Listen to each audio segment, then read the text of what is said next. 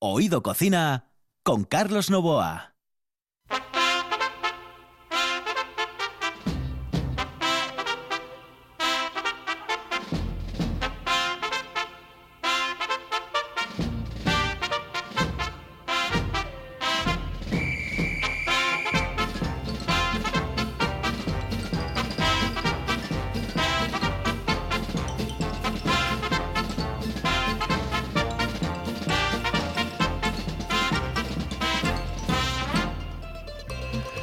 Pues se está popularizando, señoras y señores, se está popularizando esta sintonía. Sí, sí, parece, una tontería, pero, pero se está popularizando. Ya la gente me para por la calle y me dice, oye, esa eh, porquería de sintonía, esa sintonía tan hortera, ¿de dónde la sacaste? Y yo, bueno, es una idea que tuvimos en un momento determinado, hicimos exámenes eh, para ver eh, qué era lo que podía impactar y dijimos, bueno, esto, la música de Sálvame, pero nos decidimos por esto.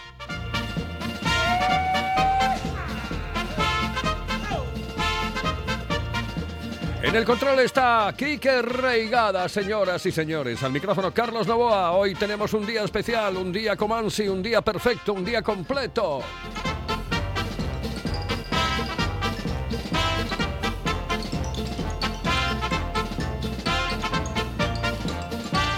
Hoy hablamos de cerveza, hoy hablamos de birra, hoy hablamos de ese maravilloso manjar que además tenemos en el Principado de Asturias. Y será dentro de un momento aquí, en RPA, en Oído Cocina, el programa más atípico en el mundo gastronómico del mundo mundial en los medios de comunicación. En el control está Kike Reigada, repito, lo digo dos veces porque esto es bueno de llevarse bien con los técnicos. ¿eh? Es decir, tú llévate bien con el técnico porque que el técnico, por muy bueno que puedas hacer eh, o puedas ser, eh, te puede jorobar el programa para los restos. que, o sea, el mejor te, lo, te lo carga. Señoras y señores, aquí en RPA, Oído Cocina.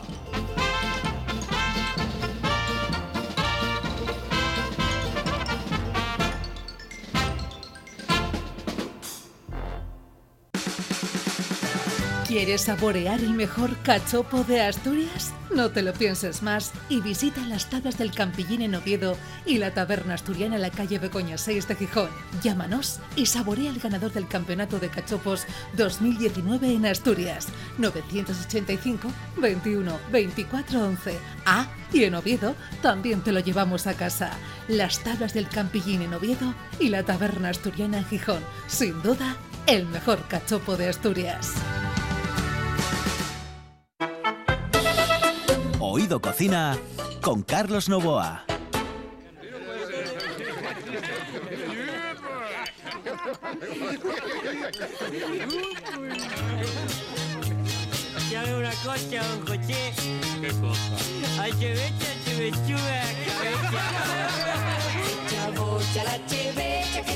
Una Anda, chaval, chuve, chive. Otro bacho de chevecha, otro bacho de chevecha, que chechuga la cabeza. Anda, chaval, chuve, chive. Que chabocha, la chevecha. A lo macho no quiero jarana, trabajando se me olvida volver a empezar. Le prometo, señor Don Joche, cuando tenga che, chevecha no más. La parranda que tuve antenoche, donde ponche hubo derroche, hasta ahogar mi voluntad. Ay, que noche no me emborraché por falta de che, chevecha no más.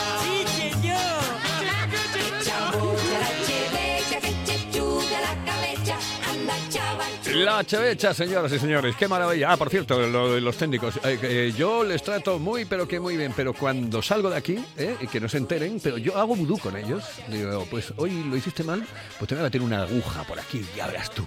Y yo creo que lo sienten, ellos lo sienten. Yo estoy convencido, porque a veces me llaman y dicen, oye, ay, tengo un dolor aquí en la espalda. Bueno, pues eh, yo lo siento por ellos, pero tengo que hacerlo.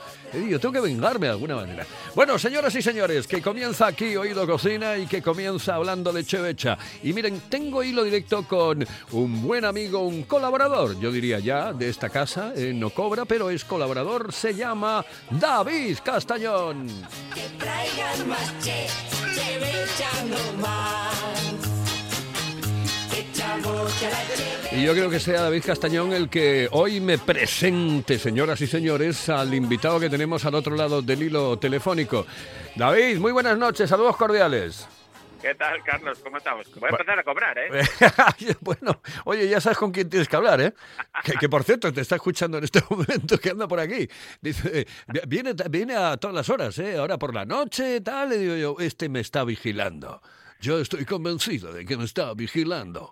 Lo de los stagers estos de, de la radio, hay, hay unos literes que nos ponen ahí para que en cuanto se nos necesite vayamos saliendo. Eh, exactamente, mira, eso lo había en el, en el eh, cuando eh, fui invitado por el Parlamento Europeo a ir al Parlamento, en, eh, en los despachos de los diputados tenían una litera, podían quedarse un cachito. Por la noche decían que no, pero bah, como que a veces se quedaban. Bueno, ya sabes lo de las dietas. Venga, tira que libras. ¿Quién tenemos hoy ahí?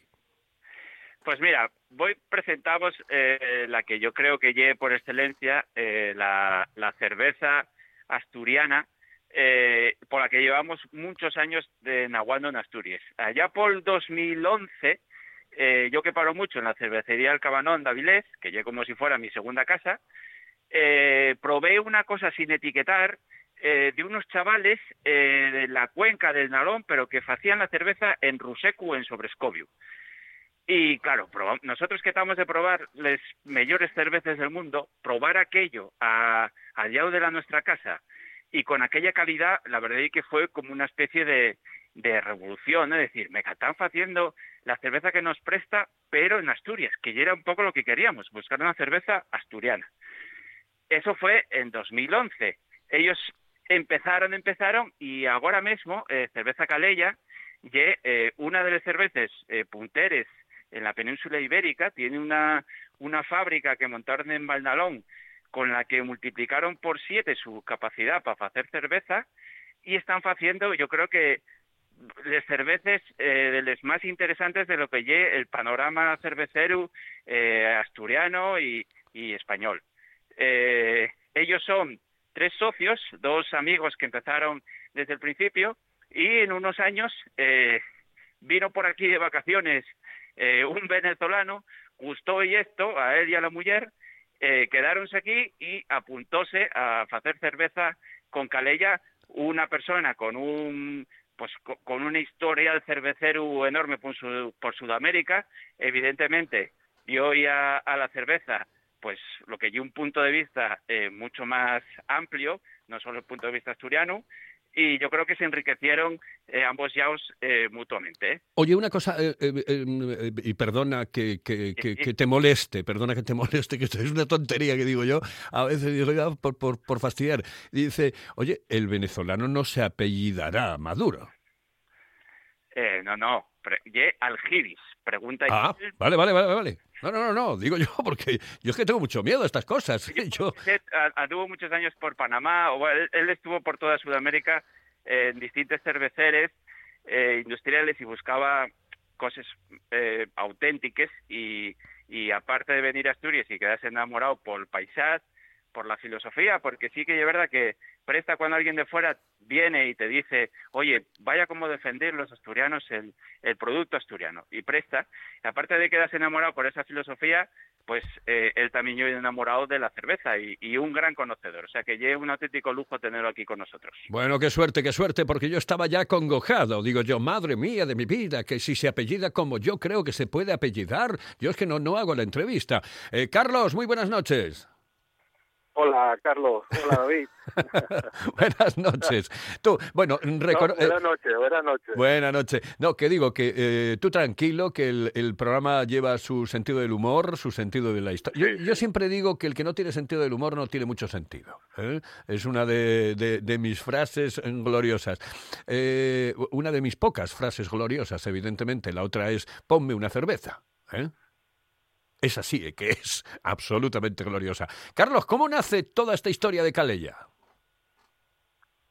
pues la historia de Calella nace, como, como bien explicaba David, eh, por allá por el 2010 comienza el proyecto, ¿no? Sobre Escobio, mis socios César y Silvestre y, y Gonzaga, son tres, eh, se ubicaron en el parque de redes para hacer eh, la mejor cerveza que, que era posible hacer con con el agua, el excedente de agua del parque de redes, ¿no? Y mm, eh, pues tuvieron bastante éxito al principio, se fueron consolidando. En el 2016 yo me uní al proyecto. Te, te uniste al- al- a, esa historia, ¿no? Te, te uniste a, esta historia eh, y, bueno, eres uno más de la familia. En este momento, eh, quizá con muchísimas más ganas que cuando empezaste. Porque estás viendo frutos, claro. Me parece que se nos ha ido la comunicación. Carlos. Pues se nos ha ido la comunicación. Me da la sensación... eh, Da- David. Sí, estoy, estoy. Ah, eh, perfecto, perfecto. No, es que yo creo que se nos ha ido la comunicación con, eh, con Carlos en, eh, en- en un momentito. Digo que, que- que ahora supongo que estará bastante más eh, feliz, porque claro, mm, eh, cuando ya llevas un tiempo empiezas a ver los frutos, ¿no? Sí, claro. Además, tú piensas que el, el movimiento de la cerveza artesana es un movi- movimiento muy minoritario. O sea, estamos hablando de a lo mejor nada más un 3% del consumo de cerveza y es solo de cerveza artesana. Sí que es verdad que son guerreros y, y- vienen emburreando eh, muy fuerte y, van ganando cada vez más. Entonces, eh, ir viendo que para ellos que salir un poquillín nada más de los eh, cerveceres, de de les- eh, los bares de cerveza especializados y empezar, por ejemplo, como Calella, que ya se empieza a vender en supermercados, ya más mayoristas, o llegar a otro público que no sea nada más el, cervecero que va buscando esas cervezas especializadas, pues supongo, claro, para ellos y un emburrión muy fuerte de pues eh, que- lo que falle que pues que sigan invirtiendo en, la fábrica. Eh, ya os digo que la inversión que hizo Calella cuando pasó a Valnalón con la nueva fábrica donde multiplicó por siete su capacidad eh, hay pocas empresas en, en Asturias con, con esa proyección en, en tan pequeño eh, espacio desde su creación y con tanta proyección para el futuro. Eh, que, que te decía, Carlos, recuperamos la conexión, eh, la, conexión la comunicación, eh, que te decía que, eh, que, claro, después de haber pasado estos años y ver los frutos, que todavía estás bastante más ilusionado que al principio, ¿no? Sí, es correcto, es correcto. Yo mantengo la ilusión. De hecho, am, crece la ilusión porque veo que cada vez mejora el mercado, cada vez hay más conocimiento de la cerveza artesana y de nuestra marca Calella. Particularmente en Asturias nosotros, o sea, la marca Calella tiene tiene mucho arraigo, eh, la gente nos quiere mucho, eh, de manera que muy contento y como dices tú, la ilusión está ahí y, y- y crece. Vale, pues mira, voy a despedir a David Castañón, que lo tengo ahí al otro lado del hilo telefónico, y le voy a decir que hasta luego, que muchísimas gracias, que eres un monstruo, un grande de España y quinto de Alemania, y que, que te aprecio mucho y ya sabes que tienes mm, eh, un lugar en este programa siempre y cuando no me pidas pasta, ¿vale? un abrazo. Saludos cordiales. Vamos con un consejo. Volvemos aquí en la sintonía de RPA. Estamos en Oído Cocina. La calidad de un buen restaurante con el precio más accesible es posible. Barbados, en Asipo y el Centro de Transportes de Gijón. Menú del día con las mejores carnes, parrilla de escándalo y cocina casera exquisita. Barbados, mirando por tu economía, cuidando tu paladar. Además, te lo ponemos muy fácil. Parking privado y amplia terraza. Barbados, en el polígono de Asipo y el Centro de Transportes de Gijón. Si vienes, vuelves. Hello, eh, señorita. ¿Sí? Excuse me. Eh, perdón. ¿Me puedo decir, por favor, dónde puedo comer el mejor cachopo? ¿Es cachopo de Asturias? Es cachopo, claro, pero el mejor Ah. de Asturias, no. El mejor de España y, y, vamos, y del mundo entero. No. En Oviedo, en el Pichote Café de la Tierra, en la Plaza Gabino Díaz Merchán. Pero mejor llame para reservar, ¿eh? Apunte. 984 28 29 27. 984 28 29 27. Estás escuchando, Estás escuchando RPA, RPA, la radio autonómica de Asturias. La nuestra. Oído Cocina. Con Carlos Novoa.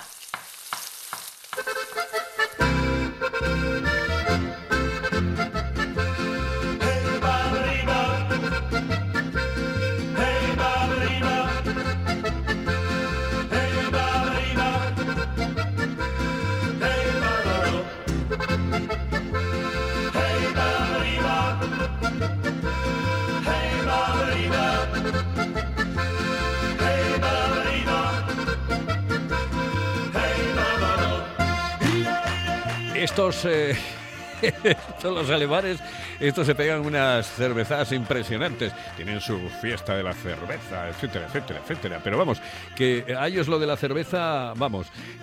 Yo, estuve en Alemania, estuve varias veces. Mm, Recuerdo una vez que viajé con el Sporting de Gijón, eh, que jugamos con el eh, Colonia, jugaba el Sporting eh, con el Colonia. Sí, jugaba Lidbarsky, por cierto, eh, en el año 1985 y viajamos allí y nos fuimos pues eh, a uno de los bares. Cada dos minutos eh, miraban a ver tu vaso y como estuviese a punto de acabarse, te quitaban el vaso y te traían otro. Era impresionante. Oye, eh, eh, Carlos, mm, ¿cuáles son las características que tiene esta cerveza de Calella? ¿Cuáles son las características? ¿Qué podemos encontrar en esa cerveza? Bueno, Calella tiene una identidad en su cerveza que está marcada por el uso del lúpulo.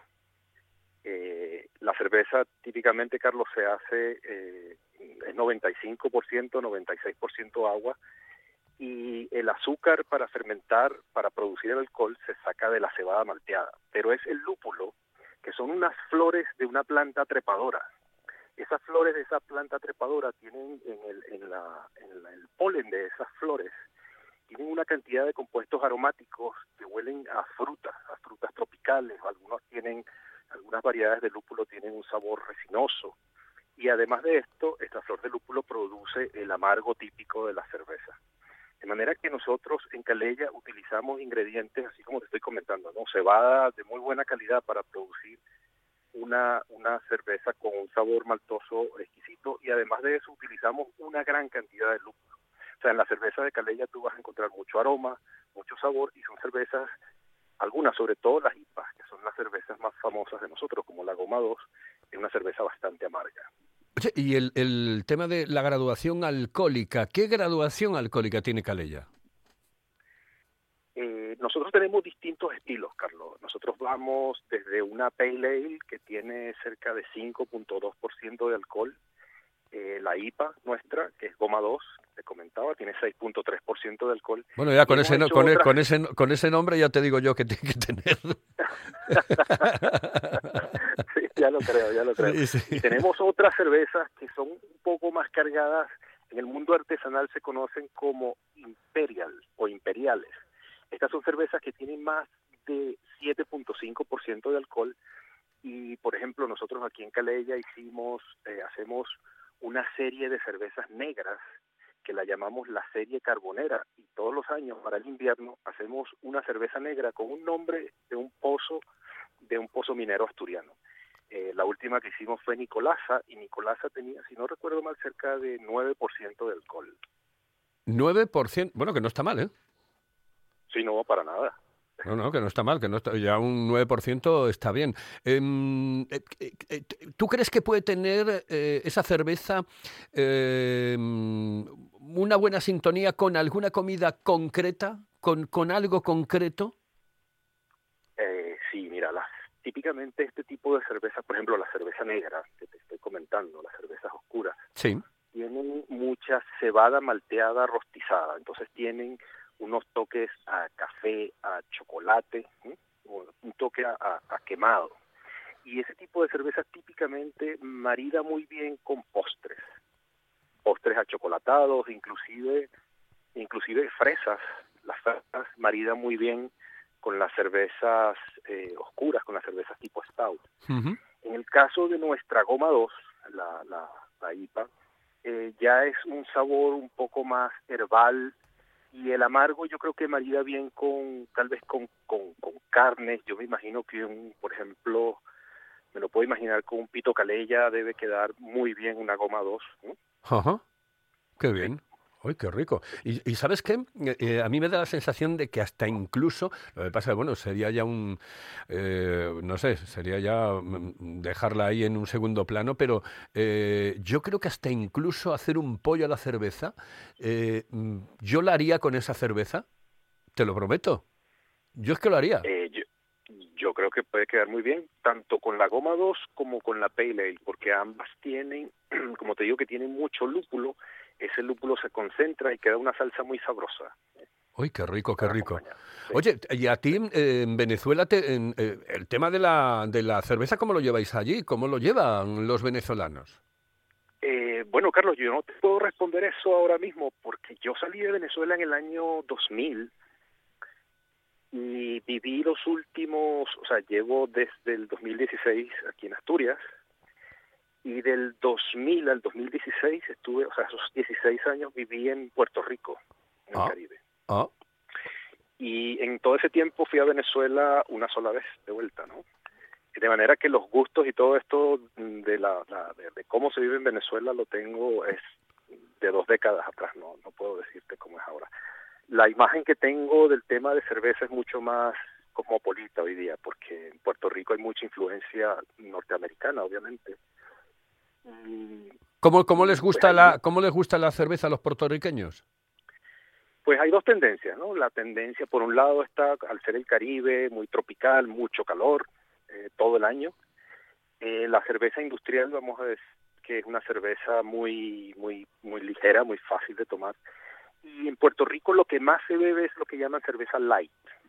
Una cerveza light en el, no es en el sentido light de Europa o de España, que es de poco alcohol. El, el, el, el sentido light de la cerveza en Puerto Rico es baja en carbohidratos que es lo que en Alemania se conoce como, y aquí en España también se puede conocer como una cerveza para diabéticos, una cerveza que no tiene azúcar prácticamente. Ah, Es una cerveza muy ligera, tiene, en realidad tiene muy poco sabor. Y ese, ese es el- ese es no solo Puerto Rico, sino en Estados Unidos como país también es el estilo de cerveza que más se consume. Tú seguramente has oído de Bud Light o Miller Light, Claro. pues esas son cervezas bajas en calorías, bajas en carbohidratos. Y en Puerto Rico lo que más se vendía era Medalla Light, era la cerveza que yo hacía allá. Lo- la, la Por otro sensación, lado, también hay un movimiento cervecero artesano interesante en Puerto Rico. Sí. la sensación que yo tengo es que allí lo beben como muy frío, ¿no? Porque, bueno, el calor aprieta. Sí, sí, es correcto. Eh, se bebe frío, um, pero no tan frío como en otras islas del Caribe. Por ejemplo, en la República Dominicana, que está a 100 kilómetros cruzando el Canal de la Mona, ahí sí beben la cerveza, como dicen los dominicanos, vestida de novia, vestida de blanco, que la Sí. botella esté blanca por fuera de hielo. sí. Allí, allí estuve yo, yo, me- yo me conozco parte, gran parte del Caribe y estuve en la República Dominicana y cierto. Lo que pasa es que a mí, eh, yo en eso coincido con los dominicanos porque a mí me gusta la cerveza muy fría. Sé que no soy un bebedor de esos eh, especial de, de cerveza, eh, de los de punta en blanco, entre otras cosas de mayor o menor importancia porque, claro, a mí me gusta mucho la sidra, entonces de lo que sí puedo entender un poco, un poquito, un poquito es de sidra. Pero claro, es que la cerveza me gusta tanto, tanto, tanto, que yo voy a salir, bueno, hoy no, porque, porque no puedo, porque por la noche ya está cerrado y todas estas cosas, pero mañana por la mañana yo me voy a tomar una calella y punto pelota. Y además me la voy a tomar bien. muy fría. Oye, eh, que ha sido un placer y por favor, eh, que no sea la última vez que estés en el programa, Carlos. Un abrazo muy fuerte. Ah, Un abrazo, Carlos, y muchas gracias. Un abrazote muy fuerte. Carlos Agelvis, que ha estado con nosotros de la mano de David Castañón. Fíjate, lo que yo hice hoy por la mañana para comer hoy, fíjate lo que hice yo, garbanzos, garbanzos, oye. Garbanzo, garbanzada. Sí. Qué rico, qué rico. ¿Y no le echas guindilla? No, no, hostia, ni de malo, pasar morales. Oído Cocina. Estos me empiezan a comer un miércoles y acaban el lunes. Con Carlos Novoa.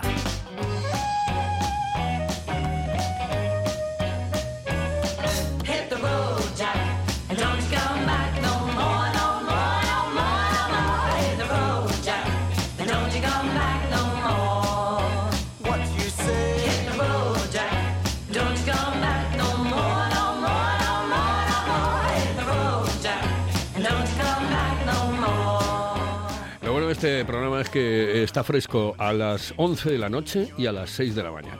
Y esto es muy difícil. No crean ustedes que es tan fácil conseguirlo. El secreto, ¿saben cuál es? Eh, poner a las 6 de la mañana lo mismo que hiciste a las 11 de la noche. Pero que nos pueden escuchar a las 11 de la noche y a las 6 de la mañana. A las 6 de la mañana nos escuchan muchos taxistas. Y uno de ellos, eh, a veces, algunas veces, el cantor tiene razón, es eh, Nacho Álvarez Villar. Nacho, muy buenas noches, saludos cordiales. Hola, buenas noches, Carlos. Saludos. ¿Qué tal? Esas albóndigas, que me vas a hacer unas albóndigas, tío, unas albóndigas. mm, yo no sé si leí bien. ¿Leí bien? De merluza. Merluza, perfecto. Venga, albóndiga o como dicen algunos, almóndiga. ¿eh? Almóndiga. Yo creo que es más bien albóndiga con B. Evidentemente, pero bueno, hay gente que dice almóndiga y, y, oye, pues, no pasa nada, no pasa nada, poner una almóndiga. Eso es como la concreta y la croqueta. ¿eh? Exacto. Venga, pues tira, ¿qué libras? Eh, en principio voy a dar la receta en salsa verde y después le voy a añadir al final un toque para darle otro sabor a gente que no quiere comer pescado para que lo coma también. Para lo mismo, ¿eh? En principio necesitamos como medio kilo de merluza, unos 100 gramos de pan duro, pan rallado, pan de molde, un poco de pan, un huevo, mm, dos o tres dientes de ajo, perejil fresco picado, una cebolla, un vasito no lleno, pero casi, de vino, vino de Jerez, un brandy, algo así, caldo de pescado, mm, que el caldo se puede hacer con la fumé, si compramos una merlucina fresca, que ahora están muy económicas, eh, con la cabeza y la espina hacemos un fumé fenomenal. Aceite, un poco de harina, 50 mililitros de leche eh, y patatas cocidas. Vale. Las almóndigas. Para las almóndigas mojamos el pan en la leche y escurrimos bien. Echamos en un bol y ahí picamos, picamos en cuadraditos pequeños, no triturado, la merluza. Y vamos echando en un bol. Añadimos el pan rallado, el huevo, el perejil, el ajo y lo amasamos todo y bien amasado. Y hacemos las bolitas. Las enharinamos y las freímos un poco, bueno, las doramos un poco por fuera para que se queden compactas. Ah, Para hacer la salsa pochamos ajo, cebolla y cuando esté todo pochado añadimos el vino y la sal. Echamos una cucharadita pequeñita de harina y removemos bien, eh, removemos, removemos, removemos. Cuando vemos que la harina se empieza como a engordar, añadimos el caldo o si no tenemos, pues bueno, pues agua también vale. Y cocemos como todo eso, una vez pochado, como unos cinco minutos bien cocido todo. Ahí añadimos las almóndigas que habíamos dorado, que habíamos frito, y ya está, eh, que es unos cinco minutos, ya se quedan cocidas, tiernas, muy ricas, y ya emplatamos ya, pues según el tamaño que hagamos de las bolas, pues dos, tres, cuatro almóndigas por persona, con unas patatitas cocidas. Y esa es la receta. Ay, qué rico. Ya que la otra me da la sensación de que no vas a tener... Que, mm, si lo haces en 30 segundos, sí. Menos. Menos. La otra es esta misma, pero Sí. esta misma se le añade tomate y pimentón. Y entonces va a quedar un color y un sabor más fuerte, más tipo a una carne suave. Y al no saber tanto pescado, la gente que no le gusta comer pescado, añadiendo el pimentón y el tomate frito, ya ha cambiado 100%. Y te la come la gente que no suele comer pescado. Hoy, claro que te la come. Eso ya es un truco, no es una receta. Oye, qué bien, tío. Bueno, ¿sabes con qué te voy a despedir hoy? ¿Con qué? A ver, Con, una, con la chapa de la semana. La chapa de la semana se llama la sardana, vamos, digo yo. Porque no hablamos de otra cosa que no sea Cataluña. Oye, un abrazo muy fuerte. Que seas bueno, ¿vale? lo que nos queda por hablar. Hasta luego, saludos cordiales, que se acabó, que no quiero yo hablar más de eso, ¿eh? pero les dejo con esto porque ya, joder, es que es como, ya te levantas por la mañana y en Cataluña es que es así. ¿Vuelvo a hacerlo? Pero en Barcelona eh, es que es un poco... Saludos, buenas noches, hasta otra. Saludos.